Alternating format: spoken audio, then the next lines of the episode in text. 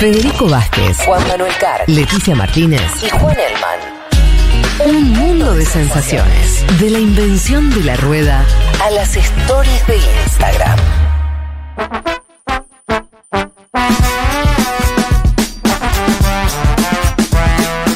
Brasil, si te parece, Juan, para que eh, Fede, que lo contamos, Fede y Juanma están allá y nos van a contar un poco, chicos, primero preguntarles eso que decías, Fede, del pulso, ¿no? ¿Qué fue lo que, lo que pudieron ver, lo que pudieron conversar eh, desde que llegaron a Brasil? Bueno, sí, muchas cosas. Eh, decíamos que si yo tuviera que decirte como una, una cuestión más general, sobre todo, por supuesto que uno habla más allá de de conversar con, con cualquiera en circunstancias, bueno, como contaba Juanma, ir a eh, lavar ropa y conversar con alguien.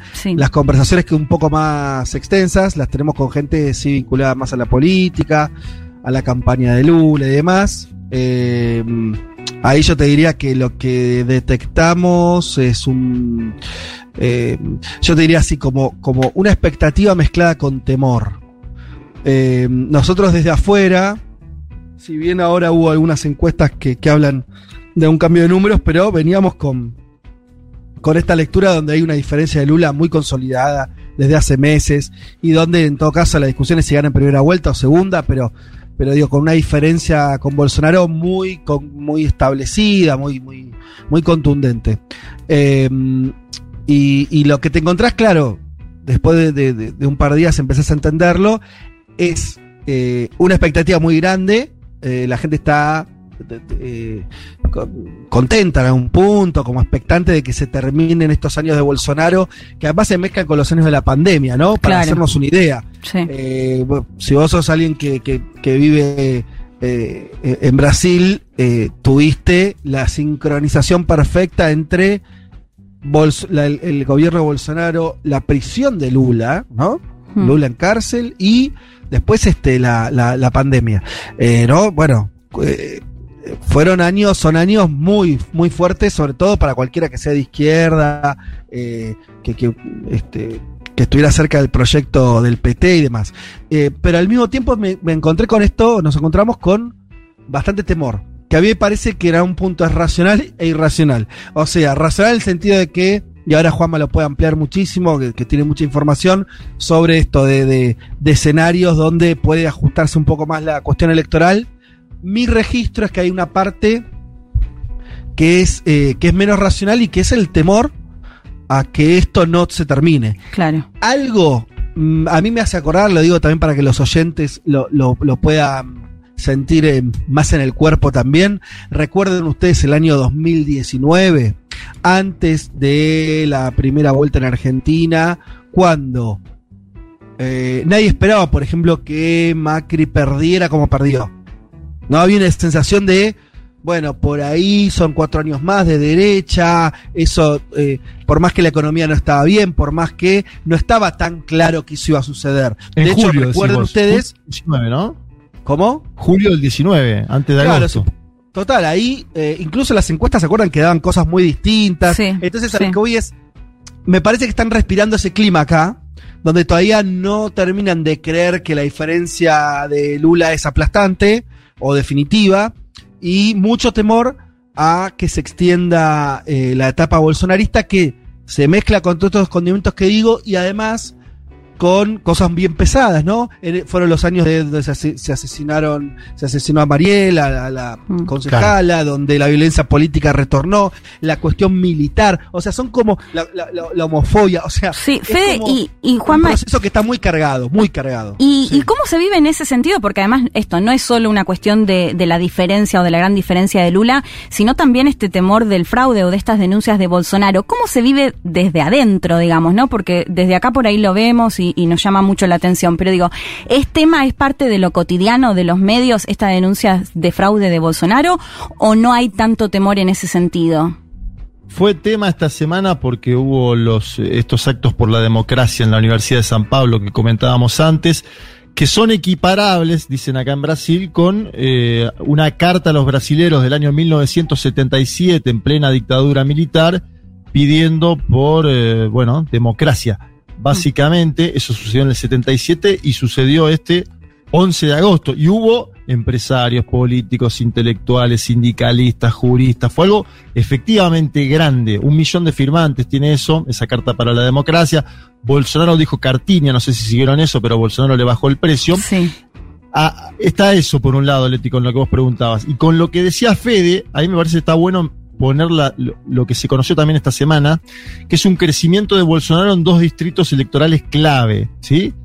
Primero, Minas Gerais, que es un distrito donde en las últimas dos elecciones presidenciales, y, sacamos a, a- a la dictadura militar de eso, pero en las últimas dos elecciones desde el 45, en 11 ocasiones el que ganó Minas Gerais ganó la presidencia. En 11 ocasiones. Es un estado que por su composición es muy parecido a Brasil, es un mini Brasil en estado, a cómo vota Brasil en el estado, ¿sí?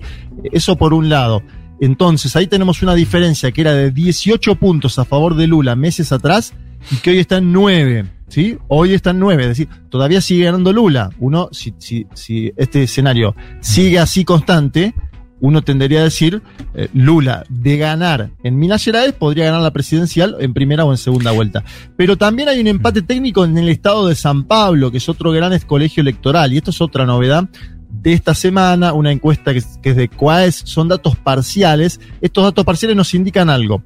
Primero, un primer efecto del auxilio Brasil. El auxilio Brasil Claro. es la plata que puso Bolsonaro en la calle, de 400 a 600 subió reales. Esto empezó este mes y ya se están notando. Y el segundo fenómeno, factor, para analizar y que creo que va a ser eh, decisivo de acá a las elecciones, tiene que ver con el voto evangélico, un discurso más focalizado de Bolsonaro en Sí. el voto evangélico porque el 30% de la población en Brasil es evangélica. ¿sí? Entonces Bolsonaro qué dice?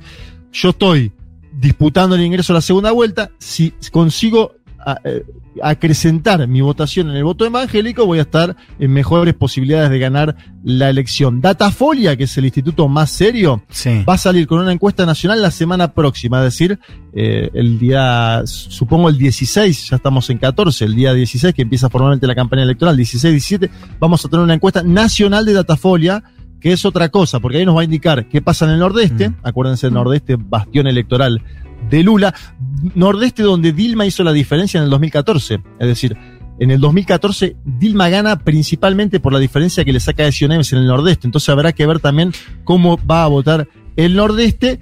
Y eh, dentro del PT marcan un límite del, del crecimiento de Bolsonaro. Dicen, esto se va a poner complicado si Bolsonaro sube a 35 o más en la próxima eh, encuesta nacional. ¿sí? 35 es como el termómetro que ellos tienen para decir, Claro. ¿nos preocupamos o no nos preocupamos? Claro. Juan, recordemos un poco, digo, la última datafolia nos daba a nivel nacional que Lula estaba muy cerquita de ganar en primera vuelta, ¿no?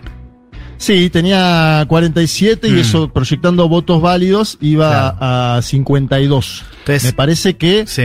podemos estar en otro escenario. ¿Por qué? Sí. Porque Bolsonaro en estos estados donde Sí. crece, crecen algunos, eh, en, en algunos votantes a expensas de Lula. Es decir, Claro. eh, por ejemplo, en Minas Gerais es muy claro el ejemplo, ¿no? La tendencia, Mm. Lula cae cuatro puntos y Bolsonaro sube.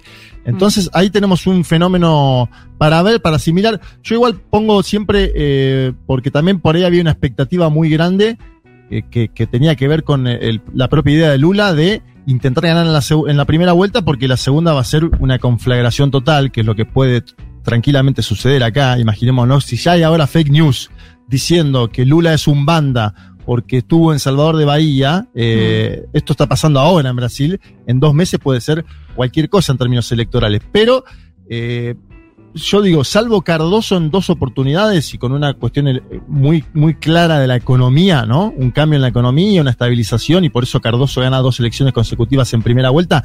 Salvo Cardoso en dos eh, oportunidades, en los últimos 30 años hubo segunda vuelta en todas las elecciones. El Claro. mejor Lula, el que se fue con 84%, ganó en segunda vuelta en las dos presidencias. Ganó en segunda vuelta. Bueno. Eh, Esta semana hablaba con Marcos Bastos, eh, bueno, brasileño, siempre Sí. lo, lo consultamos, que él me decía que, eh, con respecto a lo que decía Juanma, eh, para sumar del voto evangélico, ¿no? Que si del 30, o sea, se calcula que un 30% de la población brasileña es evangélica, alrededor de un 70% de esa población votó por Bolsonaro en su momento y en las últimas encuestas era alrededor de un 50% 50%. Lo que él me decía es que este voto está subiendo, digamos, no sé si va a llegar a un 70%. Pero en ese contexto pienso, ¿qué puede llegar a hacer Lula da Silva para eh, lograr, digamos, captar ese voto quizás más conservador? En principio, desmentir la fake news.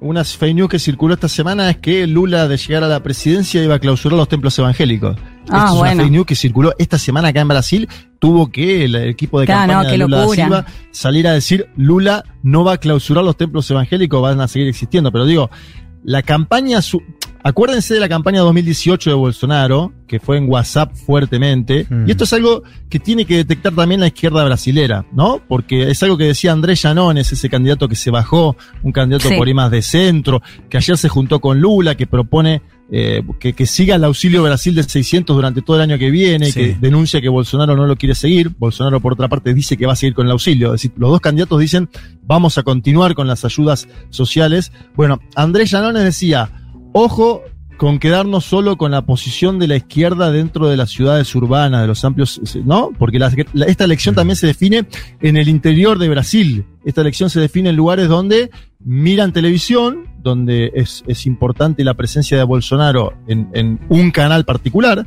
Record TV, que es vinculado a la iglesia evangélica, y Lula no tiene canales de televisión acá, que es algo que siempre hablábamos con Fede. No tiene canales de televisión, Lula no tiene publicaciones, vos no te encontrás una publicación del PT en el, kiosco.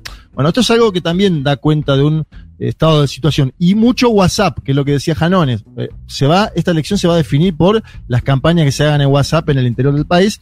Obviamente, eh, también hay cierta esperanza. En, eh, hay un segmento que te dice vamos a ganar igual en primera vuelta por lo que te decía Fede, porque hay una ola que va para ese lado Mm. y porque eh, dicen algunos que Bolsonaro ya tiene el boleto picado. Yo marco el punto en Minas Gerais, me parece que es el estado decisivo. No es casualidad, fíjense, empieza Bolsonaro el 16 en Juiz Fora y Lula va a Belo Horizonte el 18. Los dos principales actos de campaña de Brasil van a empezar en Belo Horizonte, en, en Minas Gerais, como estado. Y después, obviamente, en San Pablo. San Pablo es un distrito clave para Lula. El 15 va en la universidad y el 20 va a ser un acto en un lugar que también es emblemático porque fue donde se hizo un, un- un evento en el 84 por elecciones direct- directas ya, ¿sí? 84. Es decir, hay esa analogía, ese intento de asimilar lucha contra la dictadura, lucha contra Bolsonaro. Pero algunos le dicen a Lula, no pierdas la agenda económica. Pasá de página, está bien, con lo democrático, es, hay que instalarlo, es una preocupación, pero por lo que decías vos, Leti, está bien, está, está la preocupación esa, del 7 de agosto, del 7 de septiembre, digo, Claro. pero le dicen, pasá de página y volvé a la, a- a la economía, que es el principal problema que tienen las y los brasileños hoy. Claro. Eh, Fede, eh, quería consultarte porque lo dijiste al comienzo, esto de que estabas intentando estar un poco de- en el lugar de turista y también, bueno, trabajando y que estabas viendo cosas que te llamaban la atención. ¿Nos contás un poco? Eh, claro, em, San Pablo, bueno, es, es obvio, lo- ya lo dijimos, repitámoslo de vuelta, es la principal urbe de nuestra región, ¿no? La más grande, viven unas 12 millones de personas solo en la ciudad, sin contar el- lo, lo que sería el, el conurbano paulista que te lo lleva a 30. Claro. Estamos hablando de una bestia, ¿sí? Mm. Pensemos que Buenos Aires, nuestra ciudad más grande, viven 2 millones de personas. ¿Sí? Estamos en las dimensiones. Nosotros tuvimos la posibilidad de subir, eh, viste, esos miradores que hay de edificios altos y tratas de hacer una, una foto 360 y te das cuenta mínimamente de que estás hablando de una escala que no existe en comparación, por ahí el DF en México, y yo creo que, que- que no, que en términos de urbe, todavía esto es más Sí. impresionante Ah, la cantidad de, ¿Te, te parece más grande sí. que. o, sea, o- o más imponente que el DF? sin dudas. Mirá.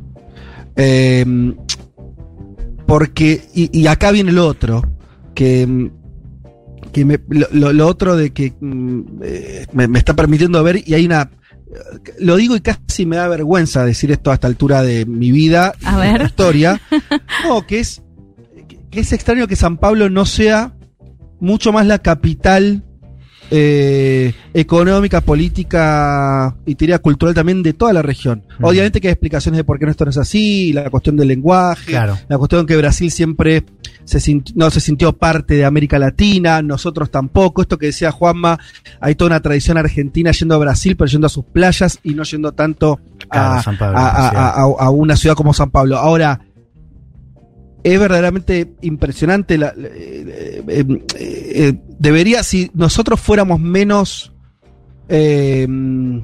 ¿cómo decir? Berretas en muchos sentidos, no, hay- no iríamos a Nueva York como Meca, tendríamos que ir a San Pablo. Mm. ¿Se entiende? Sí, Por- sí. Porque eh, eh, en términos de arquitectónicos, en términos de eh, el muralismo que hay en las, en las calles, eh, la- la- museos, eh, Parques. parques, eh, es una gran, gran, gran ciudad que tiene un nivel de desarrollo también de infraestructura, de guita, eh, que no tiene parangón en nuestra región, está a otra escala, por eso digo, la comparo ya con, con- con una ciudad de primer mundo como puede ser Nueva York. Obviamente que es un Nueva York en Sudamérica, ¿no? Es- está claro eso. Eh, por supuesto que eh, eh, no arranco París porque es, es obvio, pero Sí. por supuesto es una ciudad con una desigualdad terrible. Hay mucha más gente viviendo en la calle que incluso en Buenos Aires, por poner un, un ejemplo este, muy, muy a mano. Sí. Eh, la, la cuestión de, de- de la marginación social está es permanente, lo ves y demás. Eh, pero lo que voy es, obviamente son esas dos cuestiones eh, mezcladas, pero creo que lo primero, esto último que estoy diciendo ya, los, ya lo sabemos de Brasil, lo tenemos muy presente. Lo que yo no tenía tan presente es la potencia que tiene esta ciudad, en muchos sentidos, eh, y creo que hay una deuda histórica ahí, o sea, me parece que eh, Vieron cuando se habla mucho de la integración. Lo charlamos en el programa hace poco que le dedicamos la Claro, del Mercosur. Claro, con, Bueno. con Emma. Hay algo más, re- o sea, eh, eh, los problemas del Mercosur que parecen ser teóricos. Cuando yo te digo que recién ahora, y, me, y, y yo sigo los temas internacionales, me, me interesa Brasil y todo, estoy advirtiendo la escala que tiene San Pablo, es que hay un problema ahí.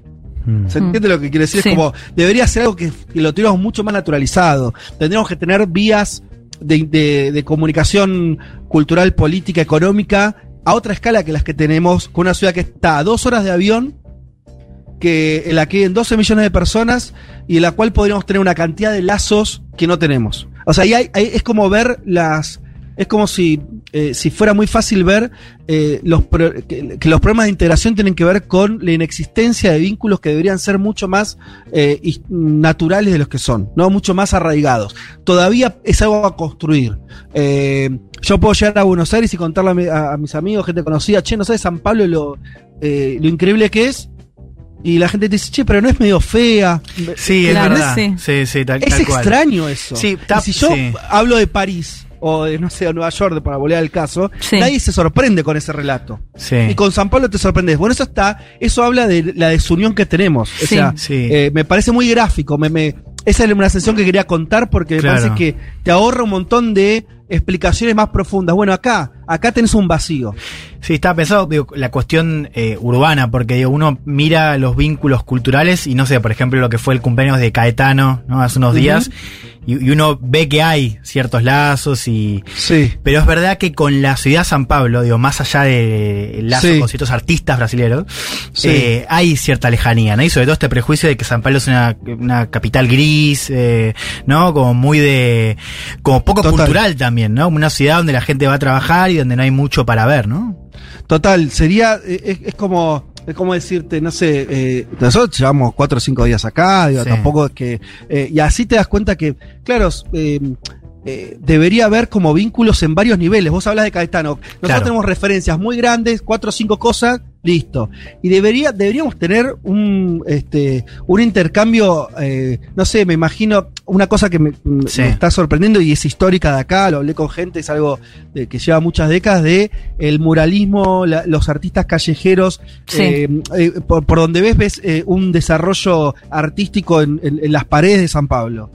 Y yo no sé cuánto Mm. vínculo hay entre eh, artistas jóvenes en Buenos Aires que también la, laburan eso y acá. Me imagino que poco, y al mismo tiempo podría estar mucho más cercano eso, Mm. ¿no? Eh, te estoy dando un ejemplo totalmente azaroso, podría haber miles más. Mm. Eh, pero, pero bueno, nada, eso, me, me sorprendió eso y al mismo tiempo me parece que puede ser que la facilidad de comunicación, incluso el desarrollo, este, bueno, ahora estamos viviendo un momento muy especial, eh, incluso eh, venimos de la pandemia y todo, pero por ahí en unos años, ¿no? Cuando vuelva a ser más o menos accesible, simple viajar y yo Mm. qué sé, por lo menos a lugares cercanos, me parece que podría y armarse una, un vínculo con, con esta ciudad de Buenos Aires que, que todavía no existen.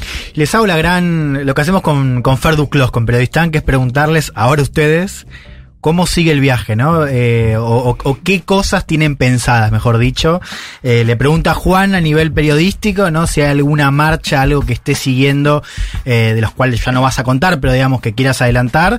Y Fede, si a nivel quizás turístico tenés pensado alguna travesía dentro de San Pablo, no sé, una rueda de, de, de samba, alguna cosa así para, para comentar. Ya hicimos samba, chicos, ¿eh? Les Ya queremos hicimos, anunciar. ya hicimos. ¿Y bailaron? Ay, no, vi, que- no vi nada. Tiene un videíto ahí. Sí. No, A- al grupo claro. de un mundo. Bueno, eso podemos ver, algo privado. Eh, fuimos el Prometemos día, no ¿qué día publicarlo. fuimos, Fede? El viernes, ¿no? El viernes. Viernes por la noche, obviamente, como, como, como argentinos volvimos medio temprano, porque eso terminaba a las 4 de la mañana. Yo tenía una entrevista el sábado más o menos temprano, volvimos temprano, pero la pasamos bien, ¿no, Fede? Se da una dinámica medio extraña que es 10 personas tocando en simultáneo. Eh, cuando digo tocando en simultáneo es tocando como si fueran los auténticos decadentes, todos juntos, pero Sí. haciendo una, haciendo samba permanente, haciendo dos horas seguidas, descansan media hora y hacen dos horas seguidas más, y la gente compra cerveza y baila, todo en una calle, en una calle cortada de San Pablo, que encima estaba en bajada la calle. Eh, la, la verdad, como, no, no sé qué te pareció a vos, Fede, pero es algo, viven, viven lo cultural con mucha alegría, ellos me da la sensación. O sea, si, este, tenés que comparar eso que acaba de escribir Juanma en Buenos Aires es. eh, no existe, digo, es un, es un bar. es, eh, no, Viste, no tenemos ni siquiera la cultura tanto de la música en vivo. Ahí Sí. eh, no, no está describiendo un, un- algo muy formal, sino que era un bar ahí perdido en la ciudad, un bar más de los que hay 800 mil. eh, y, pero bueno, sí, está obviamente está eso, es un lugar común, pero, pero es así que, que la música vinculada a, a- a juntarse en la calle, los bares abiertos eh, y siempre con música en vivo es algo que está buenísimo, está- es algo permanente. Eh, no, y cómo sigue, bueno, sí, tenemos, hay varios... eh, este, varias este, actos políticos que se van a estar haciendo estos días eh, y y Mañana después- Lula. Mañana ¿Cómo? Lula. Que mañana va, ma- mañana toca Lula. Mañana toca Lula, claro. Eso. Toca Lula. Aparentemente serían 20.000 personas las que estarían escuchando a Lula en la Universidad de San Pablo. Es decir, un evento casi de masas, podríamos decir. No, no Para es Brasil evento- es un número enorme. Por Porque- eso, no, no- sí. no es, no es un evento chico. Eh, yo, ma- y a- bueno, te- yo tengo particularmente algunas entrevistas durante toda la semana. Eh, Frei Beto, me gusta la entrevista de Frei Beto el día martes, ¿no? La marco como ahí interesante, importante. Vamos a ver a, a Gabriel Galípolo el día jueves. Gabriel Galípolo es el que propone la moneda única sudamericana. Ay, bueno, qué interesante. hay, hay mucha agenda de acá al 20 y el 20 hay un acto de masas de Lula que creo que no vamos a terminar llegando por, por el horario del vuelo, por una cuestión del azar, pero un acto de masas de Lula, porque te dije antes 20.000, eh, este creo que se esperan, no sé, 30.000 en, en el Valle de Añangabaú, que es en el centro de San Pablo, y a ese moviliza todo, moviliza el MST, Mm. moviliza el Partido de los Trabajadores, moviliza la CUT, así que va a ser un acto fuerte, ¿eh? Y Bueno, yo voy a seguir sí. recorriendo parques. Eh, una cosa que me, que me está gustando es eso, que eh, yo tenía la misma imagen de San Pablo así, de mucho edificio y, y asfalto, obviamente que lo tiene, obviamente, pero al mismo tiempo tiene enormes parques y como súper eh, lindos para, para recorrer, son todos abiertos, gratuitos, la gente pasea ahí, hay un montón de, de, de cuestiones, también música, eh, así que pretendo hacer un poco eso y tratar de conocer un poco todo lo que se pueda. Bueno, y una cosa más, que también eh, es interesante porque como agenda también creció en Argentina en los últimos años, la cuestión afro, eh, por Mm. supuesto que en Brasil es, es, es muy importante. Sí. Hay un, algunos, eh, yo ya fui a, a un museo, el Museo Afro en Brasil, que es espectacular y donde también, ¿no? Es una, es un acercamiento a, a la historia eh, de Brasil, eh, que también acá en los últimos años está eh, reivindicando mucho más que antes, ¿no? Está como tomando todo un cuerpo. Esto lo digo también en función de la política. Muchos nos comentaron en las charlas que tuvimos estos días de la expectativa, por ejemplo, que hay en Brasil con Francia Márquez Mirá. y el vínculo. Es esa cuestión, Sí. porque en Brasil, a pesar de los años de Lula y demás, una de las deudas que ellos Sí. mismos, ¿no? Juanma dicen tener, tiene que ver con eh, la, la, la, la, presencia, por- sobre todo en términos de dirigentes políticos, de visibilidad, de, de los afrodescendientes. Sí. Eh, en términos Era- históricos es algo que viene ya de- pasando hace tiempo y, y- y bueno, nada, está bueno profundizar en eso también. Eso nos marcó lo que dice Fede, Celso Amorim, ex canciller de Lula, que pudimos ir a visitarlo. Nos marcó eso, el, el encuentro que tuvo Lula con Francia Márquez y una idea muy importante de volver a vincularse con África de otra manera. Bolsonaro eh, liquidó la mitad de los consulados de Brasil en África y Lula quiere volver a abrirlos, ¿sí? Esta es otra de las características que se está dando. Yo pude hablar con un diplomático de Guinea-Bissau que tenía mucha expectativa de la elección de Lula. Digo, los pueblos africanos, sus dirigentes, acá hay eh, obviamente un vínculo histórico, tienen expectativa de que gane Lula porque Bolsonaro prácticamente les ha dado la espalda, ¿no? Un Bolsonaro que ah, se ha vinculado con Estados Unidos y particularmente con la oposición ahora de los Estados Unidos de América, que esta es otra cuestión que aparece siempre en el debate político. Cuando vos preguntás del impeachment, aparece el, el- ¿no? el subtítulo si hubo algún tipo de injerencia de Estados Unidos por el presal, que es el petróleo que se ha descubierto marítimo en el Brasil en el año 2008. Se ve todo el proceso como un proceso internacional, el del impeachment a Dilma. Me parece que eso está bueno también eh, ir conversándolo. Claro. Ahora, deuda después, eh, pendiente como en varios países, ¿no? Con el los pueblos afrodescendientes. Sí, Fede. No, no, iba a decir que el otro que cada tanto nos pasa, Hmm. y a mí me divierte mucho, me, me hago cargo, que es cuando te preguntan que les expliques el peronismo, y ya lo interesante es que eso es algo histórico siempre, ¿no? Afuera de Argentina, uy, el peronismo, ¿qué es? Sí. Eh, lo- noté una diferencia interesante, y esto hablando con gente muy joven, que hablamos, ¿no? Eh, Juanma, gente vinculada eh, al PCDV o al PT, a la juventud Sí. del PT y demás, pero también eh, gente más, este, más grande. Hay, en los últimos años eso se modificó bastante. Es, es- sí noté, es un, un dato interesante que es mucho más cercanía eh, de seguimiento de la política. Me parece que antes había mucho más de conocimiento, ¿no? De parte de Brasil como que ni registro de lo que pasaban en, en los países sudamericanos. Ahora hay una lectura bastante más fina. Sobre el peronismo también. Eh, Obviamente que preguntan, bueno, ¿y Massa qué es? ¿Dónde está? Bueno, viste. Pero a mí me resulta muy interesante porque me permite eh, em, contar, eh, bueno, siempre es lindo contar cosas de tu país, pero también eh, el acercamiento de experiencias. Ahora, este Lula, por ejemplo, que se alía con sectores conservadores, con empresarios. Hay un chiste fácil que es que Lula se está peronizando, ¿no? Lent- El Lula de los 80 era un dirigente sindical de izquierda y entonces el, peronismo le queda más lejos. El Lula eh, ya de, de esta época es, es más un líder nacional, popular, ¿no? Y en ese sentido, las cercanías con el peronismo, o por lo menos a lo que voy es, es más fácil, me parece, comprender ya la experiencia, por ejemplo, del peronismo en, eh, como en su faceta movimentista, Sí. donde dentro del peronismo hay este, distintas vertientes con lo que terminó siendo eh, el, el propio lulismo, ¿no? Que es más que el PT también. En ese, Podríamos ese decir, diálogo me parece súper interesante. Podríamos decir que Lula es más peronista que el PT, ¿no? Y esto es algo que vamos a hablar con Andrés Singer también eh, en los próximos días, que es otra persona que vamos a ir a visitar, que él, él caracteriza lulismo y petismo como cosas diferenciadas. Y efectivamente el lulismo es más grande en algún sentido como concepto, como idea, que el propio PT, que el Partido de los Trabajadores, que obviamente es el partido de Lula, es el mayor partido nacional por escala, creo que sin lugar a dudas, ahí coincidimos todos, pero el lulismo es algo más grande, es una especie de identidad que si el PT nació en su origen anticapitalista, Lula esta semana estuvo en la FIESPI con los empresarios diciendo, yo voy a volver a dar estabilidad a los empresarios Sí. de este país, confíen en mí, ¿no? Y el hijo, quien está ahora como presidente de la FIESPI, la Federación de Industriales del Estado de Sao Paulo, es hijo, se, se llama Josué de nombre, y es hijo de José Alencar, de Alencar, que fue el vicepresidente de Lula, Sí. ¿no? Eh, bueno, ahí hay un dato también para entender esta dinámica de un Lula que es muy fuerte en el nordeste, en los votos de la población más eh, desfavorecida del Brasil, quienes menos ganan en el segmento de que ganan entre uno y dos salarios mínimos mensuales, pero que también teje alianzas con los empresarios porque le quiere dar estabilidad a este país. Claro.